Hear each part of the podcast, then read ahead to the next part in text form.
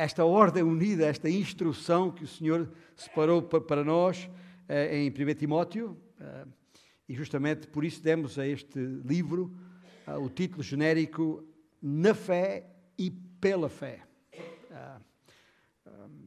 É, é, um, é um lema, digamos assim, desta nossa unidade militar que se dá pelo nome, neste caso, aqui com base aqui neste lugar, e que se chama Igreja Batista Antioquia. E já agora quero dizer-vos, irmãos, que obviamente não estamos sozinhos nesta luta, uh, somos apenas uma unidade local. Uh, este é o exército que está espalhado por todo o mundo. Né?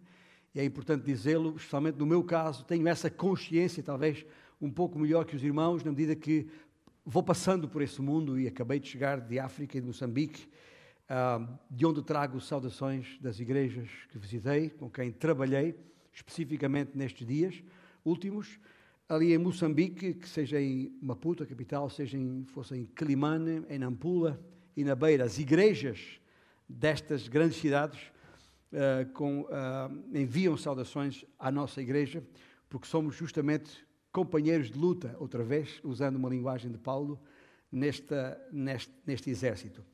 Aliás, logo à tarde, na, durante a Assembleia dos Membros, darei relatório mais específico a respeito uh, do que o Senhor fez nestes dias ali e onde, fazendo o ponto da situação no que respeita ao avanço do Evangelho em Moçambique e do qual nós fazemos parte direta. Agora, depois de termos ouvido nestas últimas duas semanas uh, as instruções, uh, no caso a respeito de presbíteros e diáconos e também das mulheres, vamos agora examinar os últimos versículos no capítulo 3 e, partindo do princípio, já todos têm as Bíblias abertas na primeira epístola de Paulo a Timóteo, os últimos três versículos do capítulo 3. Uh, ah, Escrevo-te estas coisas, esperando ir ver-te em breve, para que, se eu tardar, fiques cientes de como se deve proceder na casa de Deus, que é a igreja do Deus vivo, coluna e baluarte da verdade. Evidentemente, grande é o mistério da piedade. Aquele que foi manifestado na carne, foi justificado em espírito, contemplado por anjos, pregado entre os gentios, querido no mundo, recebido na glória. São estes os versículos uh, com que vamos lidar nas próximas semanas. É, porque é, é verdade que é um texto muito curto, são três versículos, que na verdade são dois. Eu, eu, Uh, o 14 e o 15 né, são um versículo só. Para aqueles que não sabem estas coisas, uh, os números, a divisão em versículos e capítulos, uh, não, não faz parte do texto original, foi depois acrescentado por homens através dos séculos para facilitar a localização dos textos. E às vezes a divisão em versículos não é tão adequada como devia, e esta é uma delas. Não faz sentido nenhum dividir o, capítulo, o versículo 14 do 15, neste caso concreto. Uh, já o, o 16 faz sentido, mas o que eu quero que os irmãos saibam é que, uh, apesar de, de serem dois, eu vou dizer dois, porque os considero assim, pequenos versículos, apenas carregam o peso de uma verdade impossível de, de, de, de pesar, passo a expressão, ou medir. É um texto breve, mas o seu conteúdo tem uma extensão e profundidade que transcendem o nosso próprio entendimento. Na verdade, o alcance destas palavras é tão vasto e é tal a potência do seu conteúdo que uh, vou pedir-vos que tenhamos que separemos os próximos quatro domingos só para tratar destes uh, dois versículos. Uh, os versículos 14 a 16 constituem uma, uma secção de transição que é chave para a compreensão da essência do conteúdo de toda a epístola e vamos dedicar-lhe quatro domingos, quatro domingos, para chegarmos ao coração da missão e ao coração da mensagem da igreja. Ah, na segunda metade do mês, eh, consideraremos o versículo, o versículo 16 apenas, é um magnífico e maravilhoso hino da fé cristã, eh, a respeito da pedra de esquina, que é Jesus Cristo. Uh, para chegarmos ao coração da mensagem da igreja, que é justamente Jesus Cristo, que, uh, e depois hoje e no próximo domingo, aliás, consideraremos os versículos 14 e 15. neste caso, falaremos da pedra de toque um, no coração da missão da igreja. Ou seja, primeiro a pedra de toque no coração da missão da igreja e depois a pedra de esquina ou pedra angular no coração da mensagem da igreja. Mas antes de entrarmos no texto propriamente dito, uh, vamos ainda uh, pedir-te, Senhor nosso Deus, uh, na tua presença, que dado que estamos diante da tua palavra e não é nossa, e dado que, que, que, que temos os que têm o Espírito Santo em si mesmo, temos a mente de Cristo e, portanto, podemos entender a tua palavra. Pedimos-te que nestes próximos minutos, o que quer que nos queres comunicar, seja claro aos nossos corações, para que as nossas vidas sejam ah, ajustadas a essa verdade poderosíssima exposta na tua palavra. Obrigado por termos a tua palavra à nossa disposição. Orienta-nos. Oramos em nome de Jesus. Eu estou aqui a usar estas expressões pedra de toque e pedra de esquina. Uh, uh, são expressões apenas para, para, para metafóricas, para, para ajudar-nos a perceber o que é que está contido nesta, nesta mensagem aqui. Uh, quando falo de pedra de toque, eh, não sei se tem aqui algum especialista em, em, em orivesaria ou em, nas artes de tratar os metais preciosos ou não, mas a pedra de toque é, é, é, quer dizer o, o, meio ou a forma de avaliar ou de aferir alguma coisa. E, isto, de acordo com os novos dicionários de expressão idiomáticas, eh, que, que, no caso que consultei de António Nogueira Santos, a, a origem da expressão vem do seu significado original, que é uma pedra dura usada para determinar a pureza dos metais. É isso que é a pedra de toque. E eu estou a fazer aqui uma adaptação desta ideia a nós, enquanto igreja, eh, enquanto pedras vivas, cuja missão é revelar a pureza da imagem de Cristo, sendo santos como Ele é santo. A pedra de toque é um material uh, lítico, portanto, pedra, usado para testar ligas de metais preciosos, conhecido há muito tempo. O, o, teste da pedra de toque é um teste que não sei se ainda se faz ou não, mas que permite, uh, com uma maior exatidão na identificação do ouro e da prata e as suas diferentes ligas. A possibilidade de, de testar e diferenciar ligas de ouro e prata com a pedra de toque, devido à sua simplicidade, maravilhou de tal forma o homem ao longo da história que a expressão pedra de toque passou a ser usada em sentido figurado, com, com o significado de padrão ou aferição ou critério usado para a determinação da qualidade ou da genuinidade de algo, ou ainda para designar uma coisa fundamental, imprescindível para se obter um resultado esperado. O que eu acabei de dizer é uma citação que retirei da, da Wikipédia. Tão simples como tudo isso. Portanto, a qualquer momento pode uh, chegar na internet e retirar esta informação a respeito do que é a pedra de toque. Um, portanto, eh, e por falar em, em, em inesperado, já agora, o, o, resultado esperado, ao estudar este texto das Escrituras, fica mais uma vez demonstrado, como se alguma dúvida houvesse, e nós uh, vamos ter atrás de nós uma, uma imagem uh, do, do, do, do, mundo uh, de então, onde a igreja já havia chegado ao tempo em que esta palavra, que agora consideramos, foi escrita para percebermos melhor onde é que nós estamos e fa mais facilmente identificarmos o que Deus tem aqui para, nossa, uh, para o nosso entendimento. Mas que, o que eu quero dizer, e antes de, de, de entrarmos uh, neste contexto histórico que é absolutamente deslumbrante, um, ao falar em inesperado, Eu não sei se os irmãos entendem o que eu vou dizer, mas acho que sim, porque acho que é uma experiência que eu tenho, que os irmãos têm com certeza,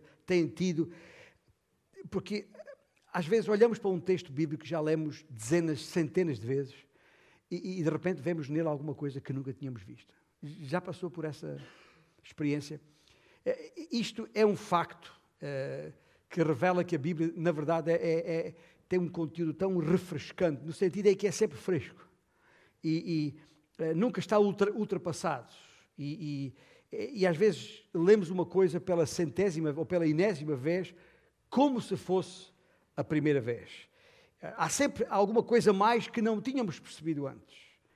Um, e por isso uh, é que, ao olhar para estes versículos e ao estudá-los, uh, cheguei à conclusão que precisamos de tempo, porque há tanta coisa aqui que tem que ser vista e percebida. E quanto mais estudamos, mais maravilhados ficamos com a vastidão do seu conteúdo. Um, e, e, e, eu conheço uh, este versículo há, há décadas.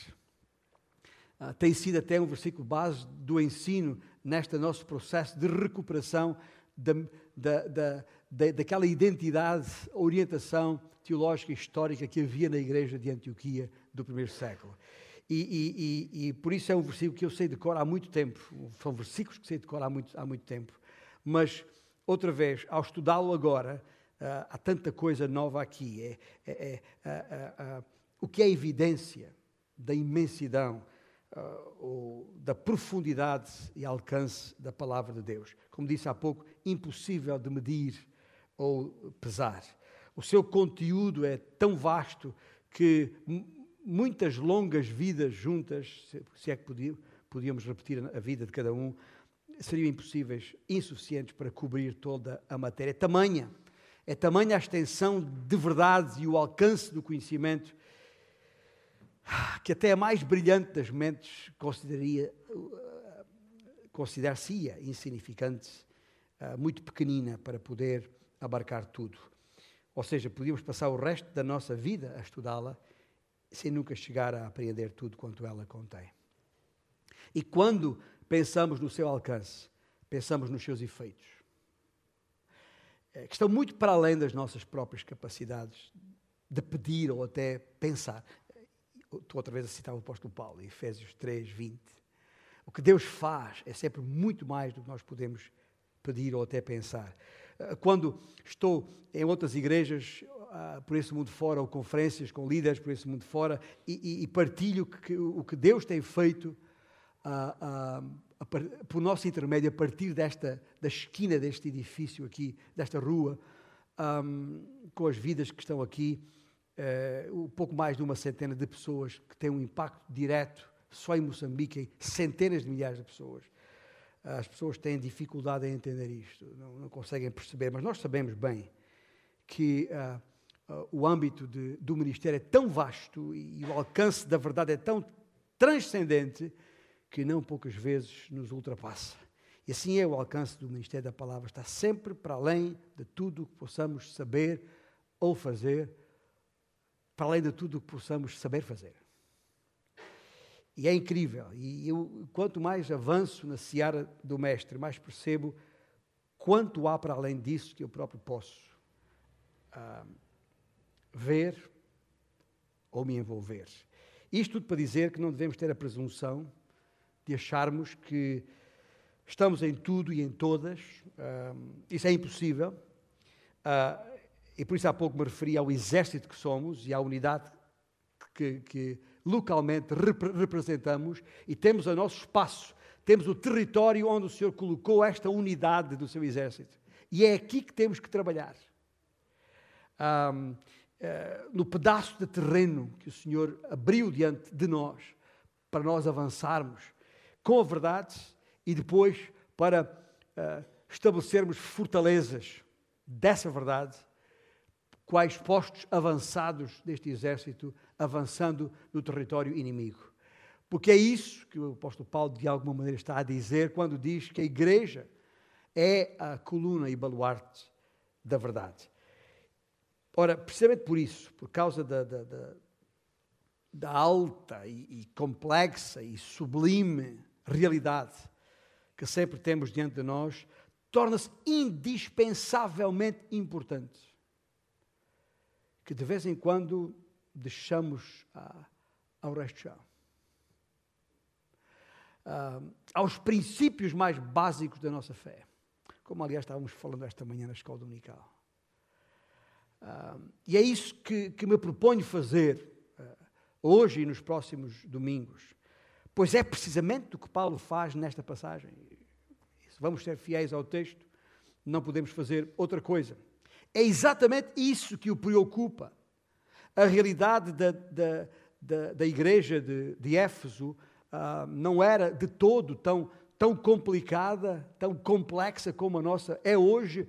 Hoje temos confissões chamadas cristãs, temos denominações chamadas evangélicas, temos um, uma, uma, uma, uma, panóplia de, de, de, de, grupos de igrejas diferentes que se confundem e, e, se apresentam, cada uma delas como se fosse melhor do que a outra.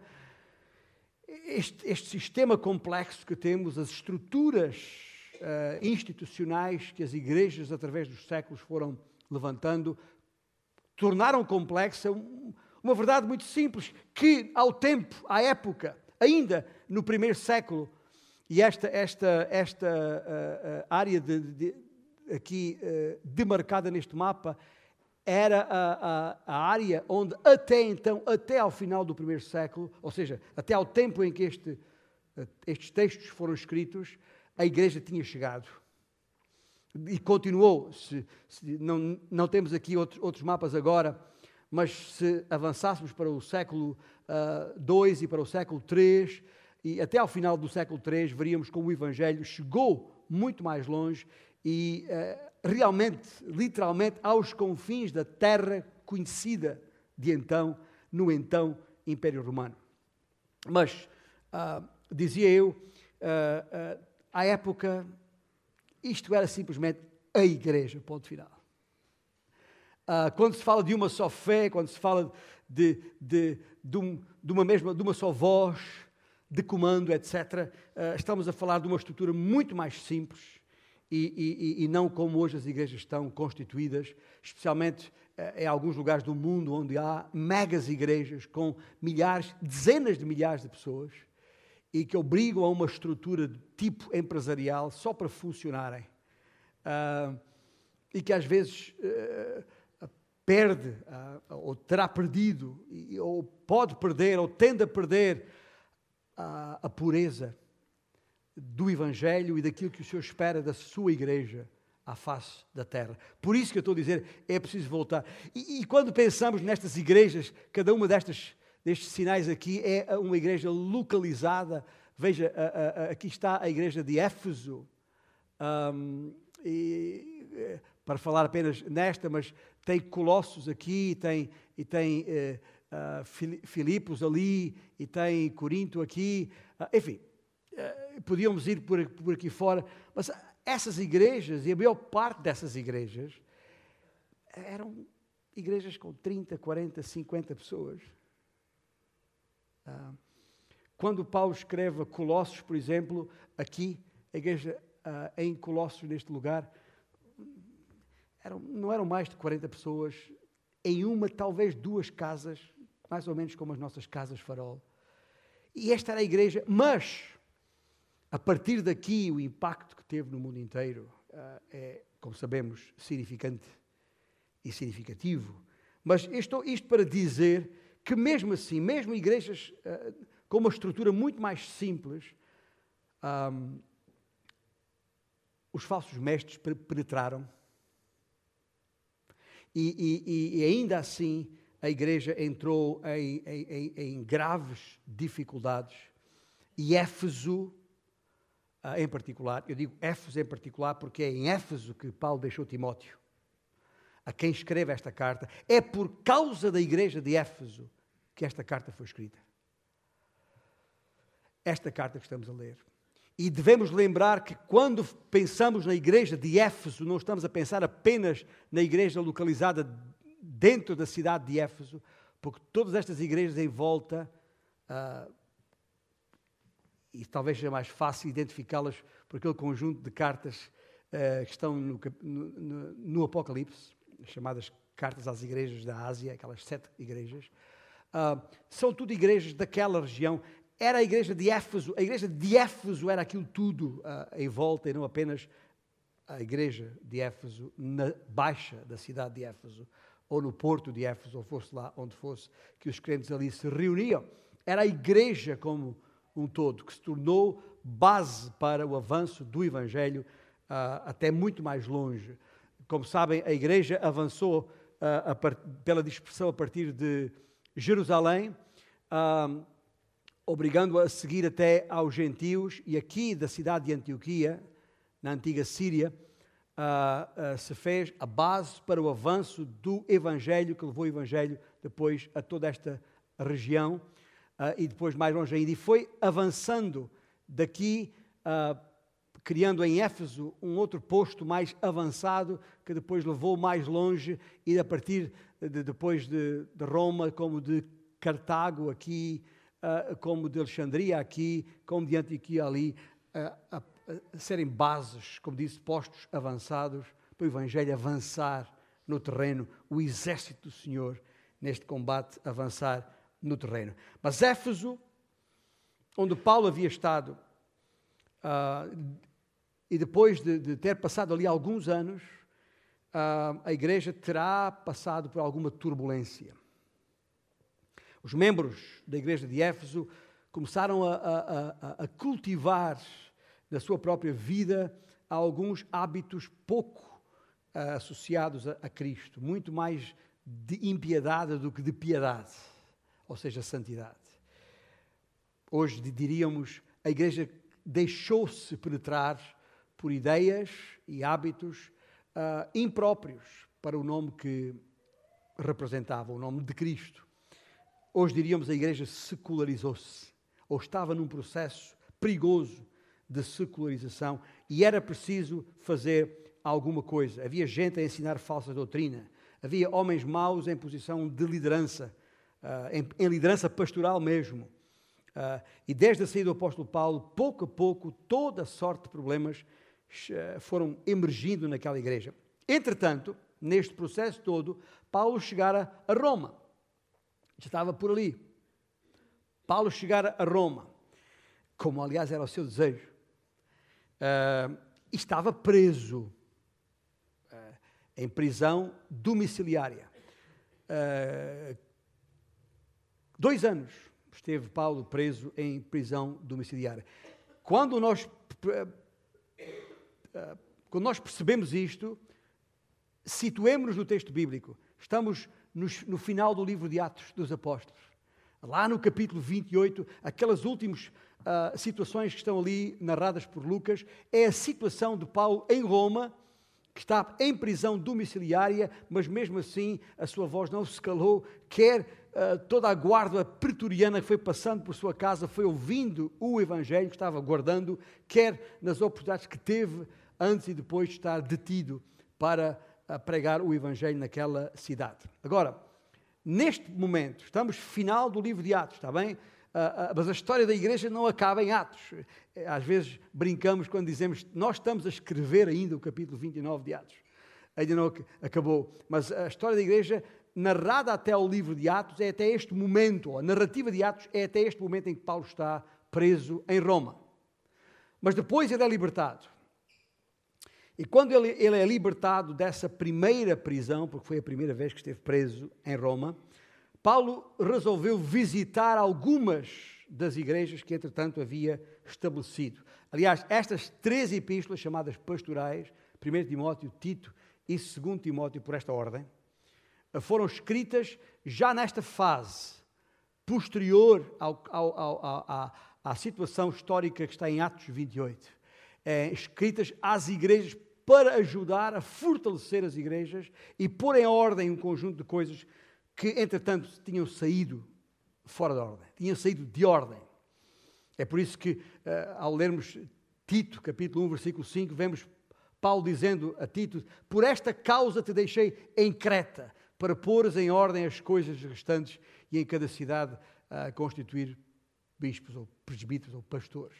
E é a mesma coisa que ele disse a Timóteo relativamente a Éfeso.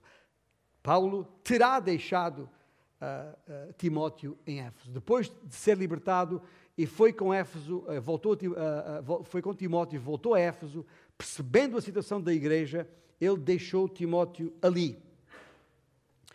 E, e, e estas epístolas, 1 Timóteo, Tito e 2 Timóteo, contêm os detalhes históricos da história da igreja, conforme o Novo Testamento nos apresenta, pós Atos 28.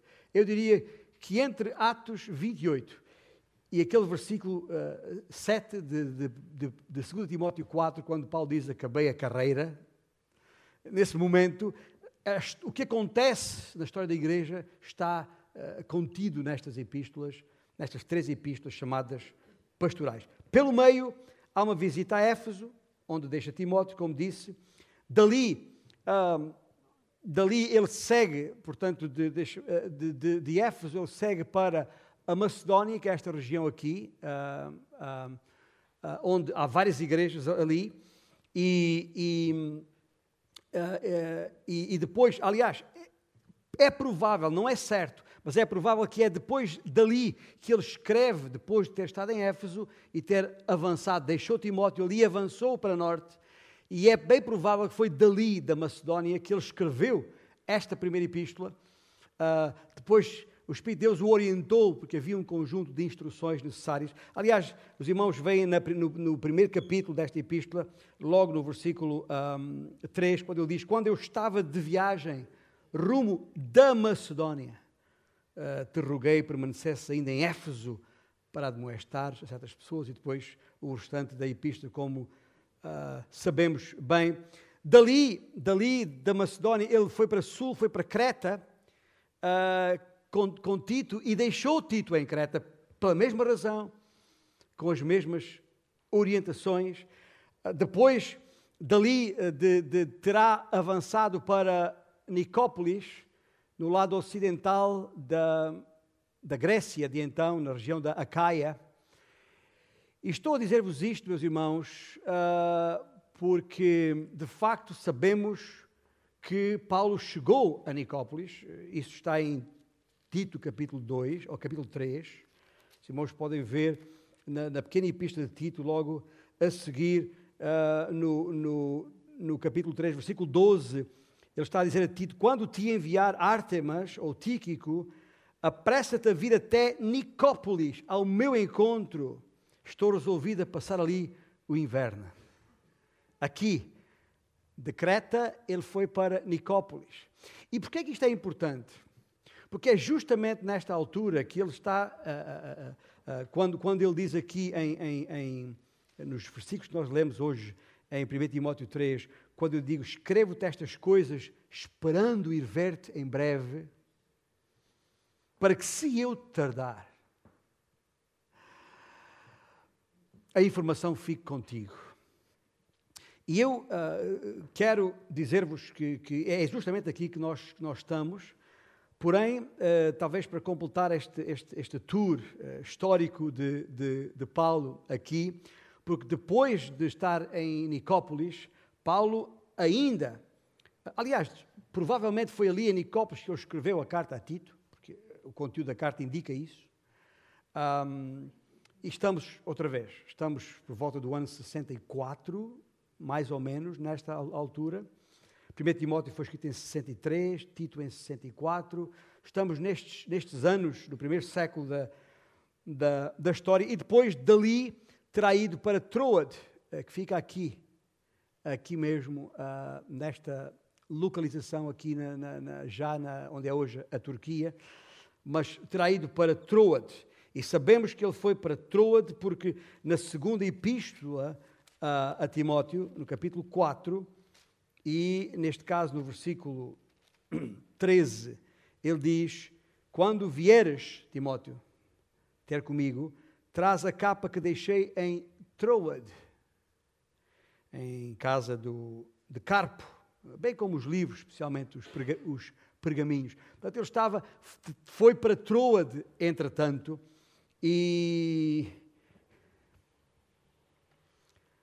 e é ali que ele volta a ser preso. já, isto, neste momento, eh, já é Nero que está uh, uh, como imperador. Portanto, toda, toda aquela história que ouvimos sobre toda a perseguição e chacina feita à igreja nos tempos de, de, de Nero. Nesta altura, Nero já está a, ao comando e é por ordem dele que Paulo é preso e em Troade e, e, e foi levado para Roma. e enquanto está em Roma, é ali que ele escreve, segundo Timóteo, mas ele já não sai de Roma, como sabemos, uh, onde terá sido uh, decapitado. Bom, isto são um pouco de, de, de, É importante percebermos o contexto histórico para depois, ao lermos o texto, entendermos o que está aqui em causa. E durante esta, a sua, aquela sua última visita a Éfeso, Paulo terá percebido que a igreja estava com alguns problemas que precisavam de uma intervenção cirúrgica urgente. E aquela, aquela casa precisava de ser arrumada e fortalecida. E por isso escreve esta carta, esta primeira carta a Timóteo, orientando para voltar a pôr as coisas em ordem e enunciando, elencando um, com precisão as várias áreas que precisavam ou careciam de intervenção. Por isso é como vimos no capítulo 1, começa por apontar alguns desvios, ele fala da outra, de outra doutrina, que ele refere ali no versículo 3, fala das fábulas e das genealogias sem fim que, que estavam ali uh, pervertendo a lei de Deus, usando uma expressão também sua, e justamente por aqueles que ele refere que haviam abandonado e naufragado na fé, uh, e que precisavam, dizia Paulo, esses precisam de ser entregues a Satanás, e foram, uh, a fim de não mais blasfemarem. E Paulo ataca de uma maneira claríssima os problemas na igreja. Depois, no capítulo 2, como sabe, avança com várias referências à ordem de culto, à adoração, e, e conforme vimos, uh, uh, quer pelos homens com vidas santas, que é o que significa mãos santas, com, com, com, mulheres que deviam aprender em silêncio, no sentido de não assumir, não usurpar a autoridade dada por Deus ao homem, e, e, e, cujo, cujo estigma da transgressão podia ser resolvido dando à luz filhos na sua missão de mãe. É isso que significa, será preservada, porém, na sua missão de mãe. São várias coisas que ele vai tratando aqui. Depois, chegando ao capítulo 3, onde descreve as qualificações necessárias para os líderes da igreja, bispos, ou presbíteros, ou pastores.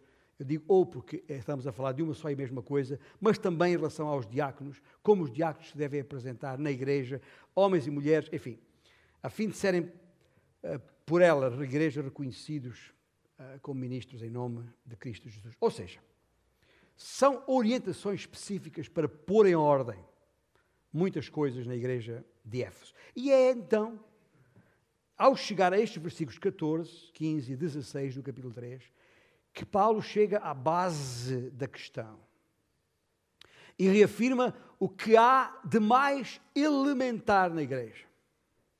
É o ponto estratégico. Está mesmo no fim dos primeiros três capítulos e mesmo antes dos restantes três no final de uma quantidade de instruções pela positiva, prestes a iniciar outras instruções pela negativa, com sérios avisos à navegação. eu digo, uso esta expressão que nós usamos para dizer que alguns haviam naufragado na fé. São avisos à navegação para que não houvessem mais naufrágios. E assim se chega ao ponto de viragem. Estes três versículos, dois, digo eu, são o verdadeiro coração da epístola. Uh, lembram Timóteo a respeito do coração da igreja, uh, a respeito do coração da missão e da mensagem da igreja, para que ele o relembre à igreja. Ora, também nós, meus irmãos, igreja aqui reunida hoje, também nós precisamos de compreender qual é o âmago, o coração da nossa missão e quem está no centro da nossa mensagem. Podemos estar tão envolvidos e, e, e distraídos até com coisas periféricas, programas, atividades uh, e não sei o que mais, e nos esquecermos, uh, perdermos de vista a principal razão do nosso ser. Por isso, é importante reafirmar os valores. Uh, é por isso que, pelo menos uma vez por ano, por regra geral, por altura do aniversário da igreja, é minha responsabilidade trazer à igreja, refrescar a igreja quanto à razão por que estamos aqui. Para não perdermos a perspectiva das coisas. E, e é sobre isto que estes versículos tratam. Uh, vamos voltar a olhar o texto aqui, relendo uh, apenas o, os versículos 14 e 15. Escrevo-te escrevo estas coisas, esperando ver-te em breve, para que, se eu tardar, fiques ciente de como se deve proceder na casa de Deus, que é a igreja do Deus vivo, coluna e baluarte da verdade. Pois bem, ah, como já, uh, uh, deixe-me dar aqui um pouco de, de, voltando ao contexto que nós acabamos de ver aqui, é a razão por que vos passei por este mapa, é que quando Paulo diz, escrevo-te estas coisas, esperando ir, ver-te em breve. Estas coisas, a que é que ele se refere?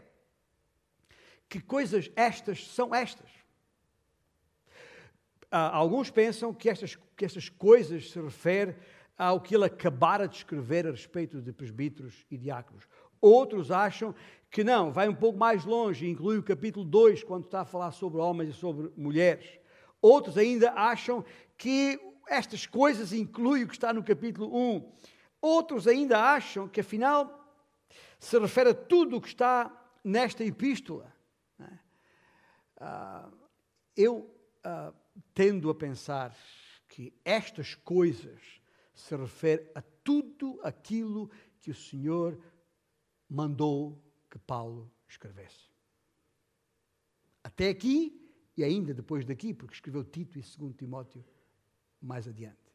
Por que é que eu digo isto? Meus irmãos, basta abrir algumas páginas atrás, no capítulo 3 de Efésios, um texto que nós temos considerado na, na, na nossa série Os Primeiros Princípios, mas aqui no capítulo 3, quando o apóstolo Paulo está preso na sua primeira vez, eh, quando ele diz no, no início do capítulo 3, por esta causa eu, Paulo, sou o prisioneiro de Cristo Jesus por amor de vós, gentios, se é que tendes ouvido a respeito da dispensação da graça de Deus a mim confiada para vós outros, pois segundo uma revelação que me foi dada a conhecer o mistério, conforme escrevi há pouco resumidamente, Uh, uh, e, e, depois esse mistério sabemos que é a revelação de que na igreja não há judeu nem grego, foi derrubado o um muro de divisão e é um só corpo.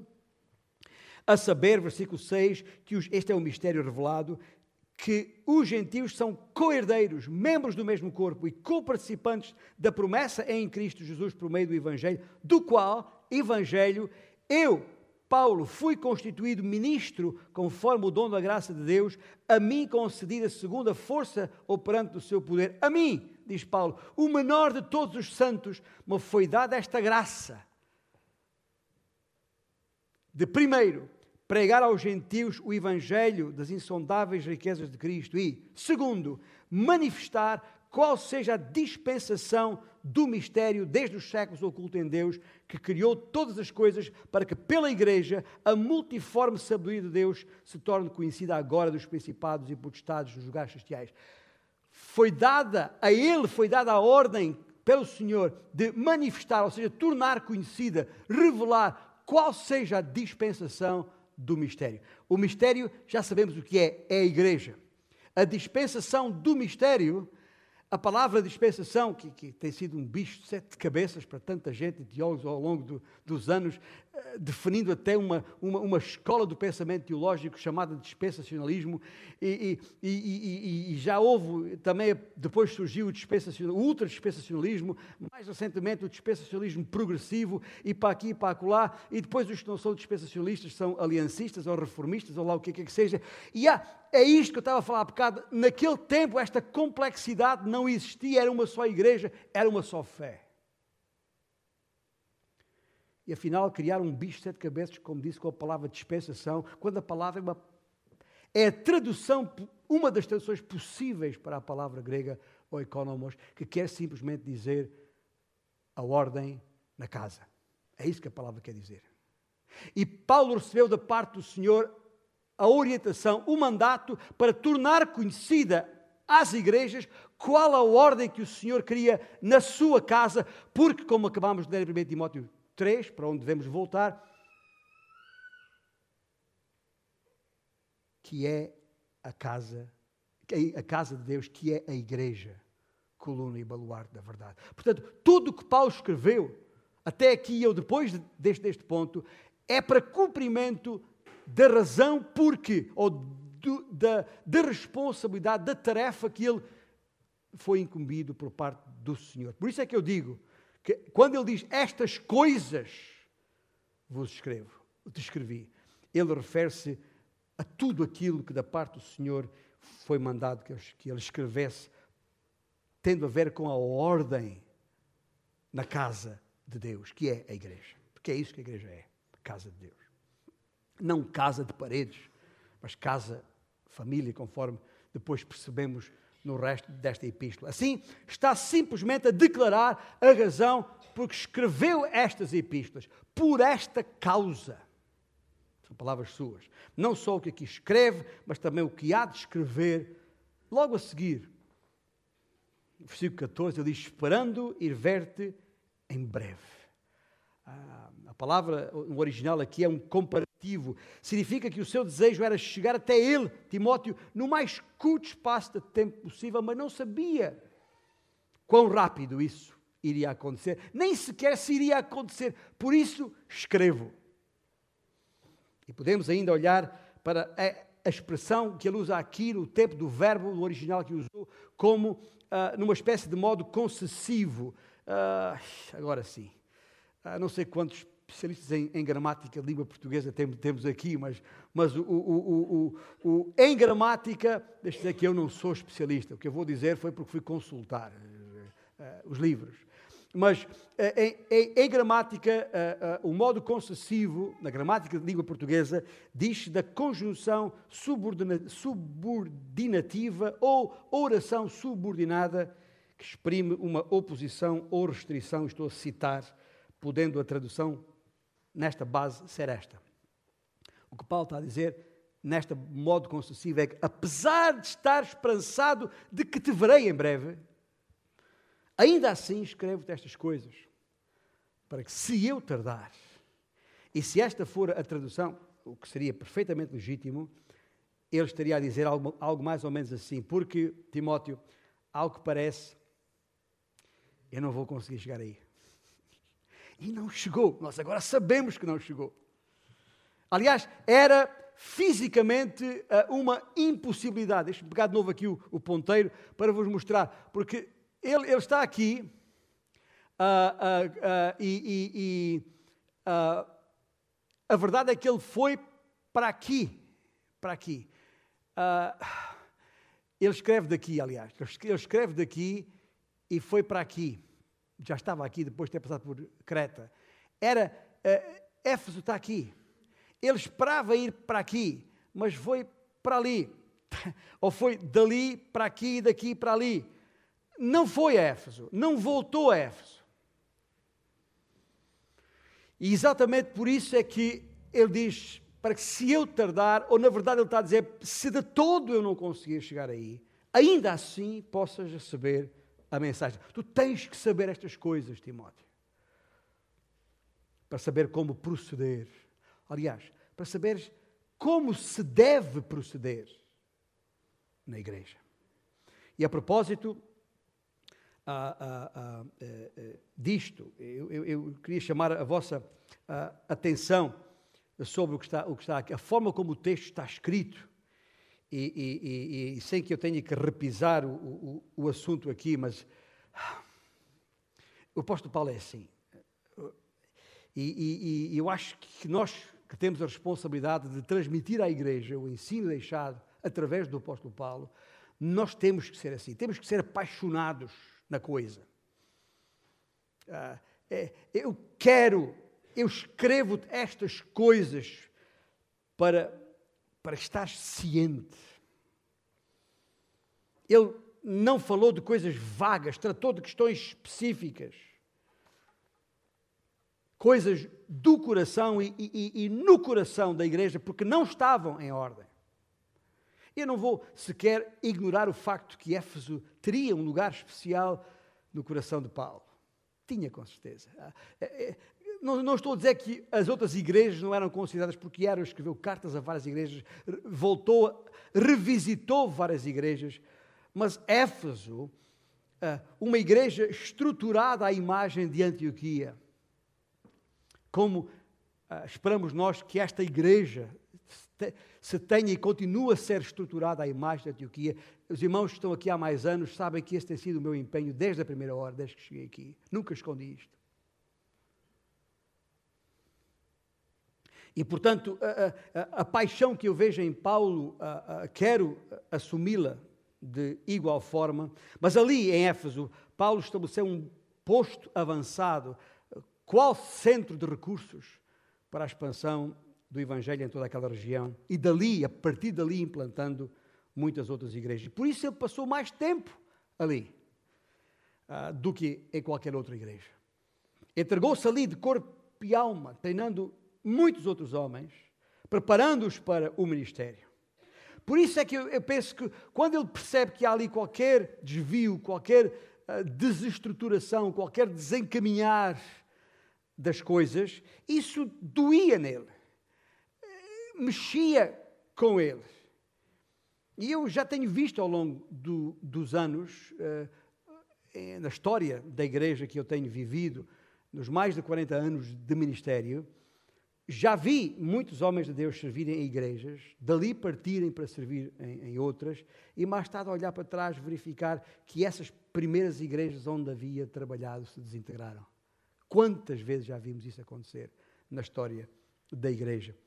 E, e, e isso, isso mexe, causa um, um, sentimento de grande compaixão, alguma ansiedade, eu diria até alguma dor.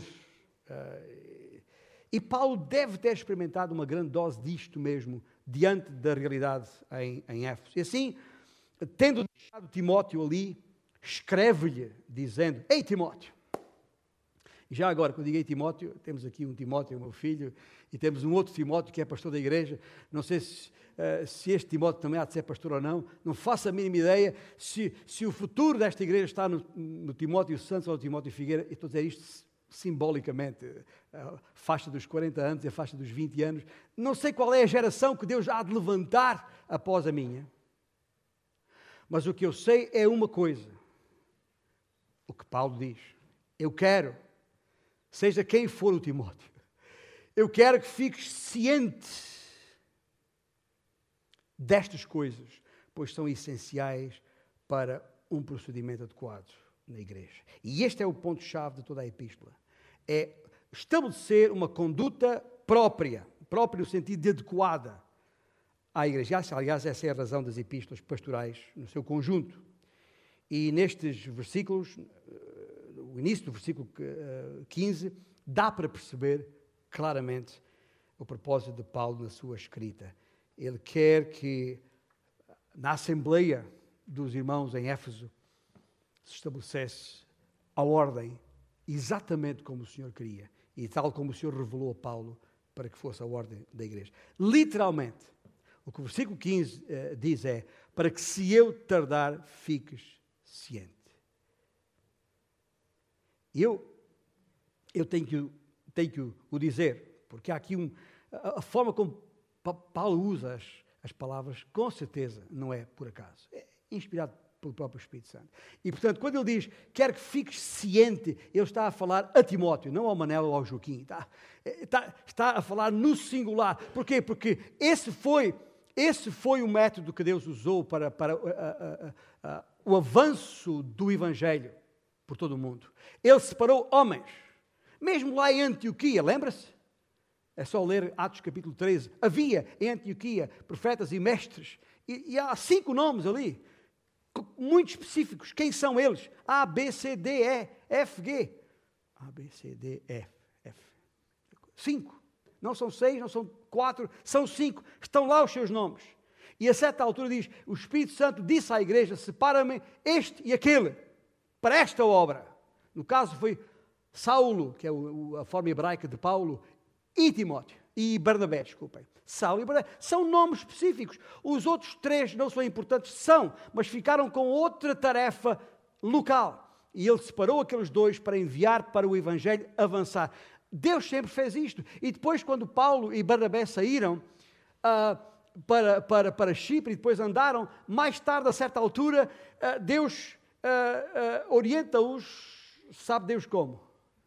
Para separarem, formarem outras equipas. E Barnabé ficou com João Marcos, que saiu com eles para, para Chipre, e, e, Paulo avançou a partir de Antioquia para outra viagem e levou Silas consigo. E são outros nomes, há nomes concretos. Deus usa homens,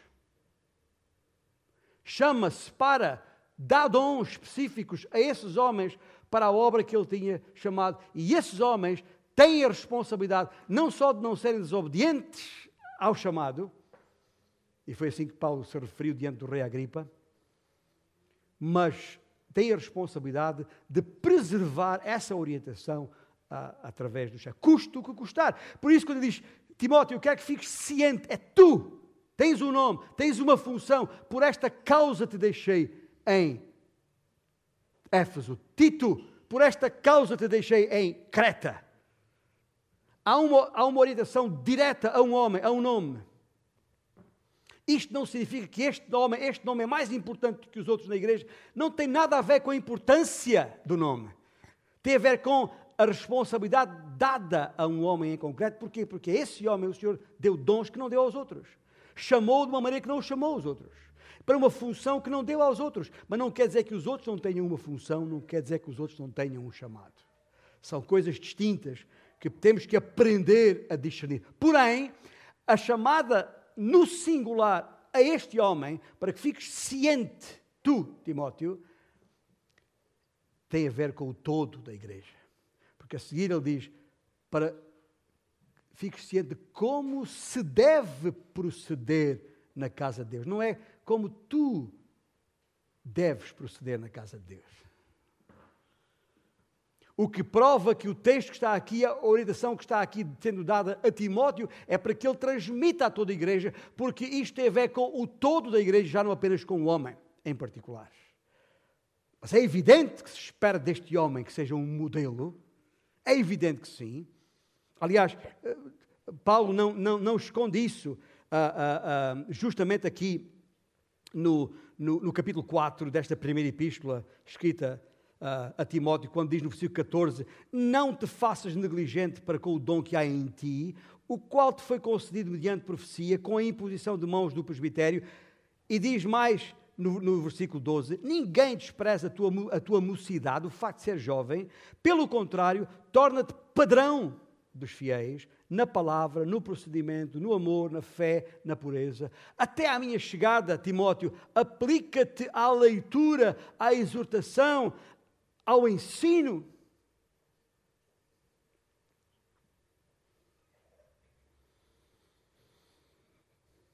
Para que toda a igreja saiba como proceder na casa de Deus. Portanto, estas palavras aplicam-se a todos e a cada um de nós. Como nos devemos conduzir na Assembleia, na comunhão do corpo, logo tem a ver com tudo que Deus revelou a Paulo, para que tornasse manifesto, tornasse conhecido, revelado. E, meus irmãos, ah, ah, ah, isto parece-me tão claro que não, não, não há como fugir ao, ao, texto neste sentido. E deixe-me, uh, por hoje, porque retomaremos o texto na próxima semana, mas deixe-me por hoje só sublinhar o que é o significado da palavra casa que está aqui. Porque ele fala, ele fala como, uh, como deve proceder, como uh, na casa de Deus. E casa, outra vez, não está a falar do edifício de paredes, de pedra e cal. Não. Aliás, o uso da palavra em toda esta epístola é outro. Três vezes, só neste capítulo, três, três vezes Paulo usa a palavra casa. usa no, no, no versículo 4, quando fala nos presbíteros que devem governar bem a sua casa, sua própria casa, tendo os filhos em sujeição, etc. Portanto, está, está a falar de governar pessoas e não edifícios. Está a falar da família, do agregado familiar e não do apartamento ou da moradia. É disso que ele está a falar aqui, como no versículo 5 volta a usar a, a palavra, e no versículo 12, a respeito dos diáconos, volta a usar a mesma, a mesma palavra, e que obviamente tem a ideia de família, de um grupo de pessoas. E isto é verdade aqui, é verdade em Tito, da mesma forma lá no, no, capítulo 1, versículo 11. E portanto não há nenhuma dúvida sobre o sentido da palavra casa, como está aqui. E portanto, ah, Paulo diz: Timóteo, ordena e ensina estas coisas. Tu pertences à família de Deus, à minha família. E se te consideras a ti mesmo como parte, então tens uma tremenda responsabilidade de conduta sobre isto, porque para, é preciso representar bem o meu nome. E esta ordem do Senhor começa, evidentemente, na liderança, e por isso, reitero, especificamente, Timóteo é identificado. Uh, e ele termina a sua discussão uh, com, no, no, no, desta primeira secção, no capítulo 1, há uma palavra direta a, a, a, a, Timóteo. Este é o dever de que te encarrego, ó filho Timóteo. E vai por aí fora. Acaba o capítulo 2 e 3, esta outra secção, da mesma maneira. Estas coisas te escrevo, esperando ir ver-te em breve, para que fiques ciente das coisas. E vai, e, e, chega ao final da epístola com a mesma, a mesma ideia. Eu quero, irmãos, concluir com esta ideia forte. O que Paulo está a fazer aqui em relação a Timóteo, Paulo está a colocar a fasquia da conduta cristã num nível bem elevado, certo? somos chamados para ter este tipo de comportamento, para estarmos em coerência com o que afirmamos ser, para que o meu proceder seja de acordo com aquilo que eu afirmo ser. E o que eu sou, meus irmãos, somos filhos amados de Deus. Foi assim que Paulo escreveu aos Efésios, capítulo 5. Somos, somos filhos amados, e como filhos amados, andai em amor. Somos filhos amados de Deus porque temos que andar como Cristo, que é Deus, andou em amor. A nossa família, gente, estamos a falar da igreja, a nossa família tem uma identidade cuja matriz é o amor. Temos que proceder de maneira consistente com esse amor. E esse viver é a tal pedra de toque a que me referi no início. Esse nosso proceder é o padrão de aferição ou critério que referi, usado para determinar a qualidade, a genuinidade da nossa fé. E ainda, para designar, como também uh, uh, se define tecnicamente pedra de toque, ainda para designar o que é fundamental. E nós sabemos que o fundamental tem o um nome Jesus. E para salientar e para identificar o que é imprescindível para se obter o resultado esperado, como dizem os técnicos, e nós sabemos o que isto é para nós, a salvação, a restauração da nossa comunhão com Cristo. E se assim é, se de facto assim é, se de facto a nossa vida diz uma coisa com a outra, o nosso proceder, o padrão de viver, é a pedra de toque, confirma a genuinidade da nossa fé então estaremos sempre prontos para responder a todo aquele que nos pedir a razão da nossa fé, a razão da esperança que é nós. Sabe porquê? Que as pessoas vão olhar para a nossa vida e vão dizer: Eu gosto disto que eu vejo e eu quero isto. Diga-me como é. O que é que há na tua vida que eu não tenho? Aí é o momento para proclamar o Evangelho da salvação que é em Cristo Jesus.